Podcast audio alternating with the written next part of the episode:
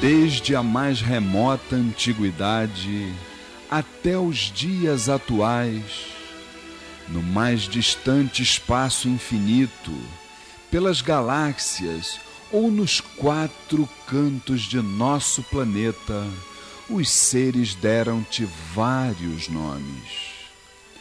Foste o Criador de tudo, do céu, da terra, dos homens, dos animais, e mesmo assim não aprendemos como te chamar.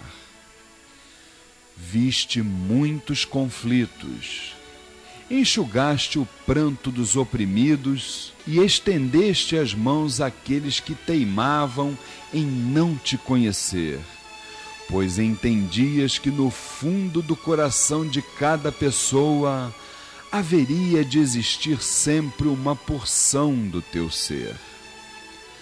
Porém, não descobriram o teu nome.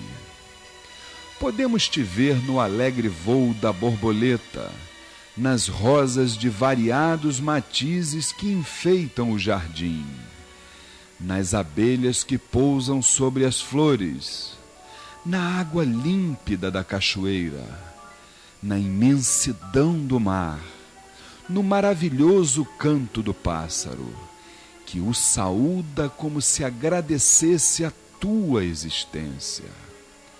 Mas com tudo isso não sabemos o teu nome. Sentimos tua presença nos olhos de um ibeji, onde nasce a lágrima da inocência, na simplicidade de um preto velho, onde a humildade nos é ensinada na pujança de um caboclo que nos livra da dor e da aflição, na mística madrugada que nos traz revelações.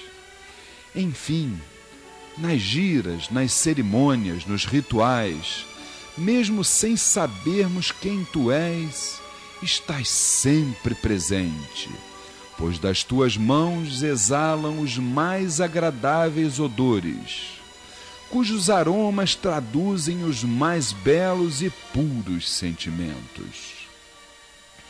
És a razão de nossas vidas, nossa paz interior, a luz das trevas, o remédio para todas as feridas, a energia que cura, pois a fragrância na rosa é mais poderosa que os espinhos um momento de reflexão, a busca da sintonia com as mais altas vibrações do astral.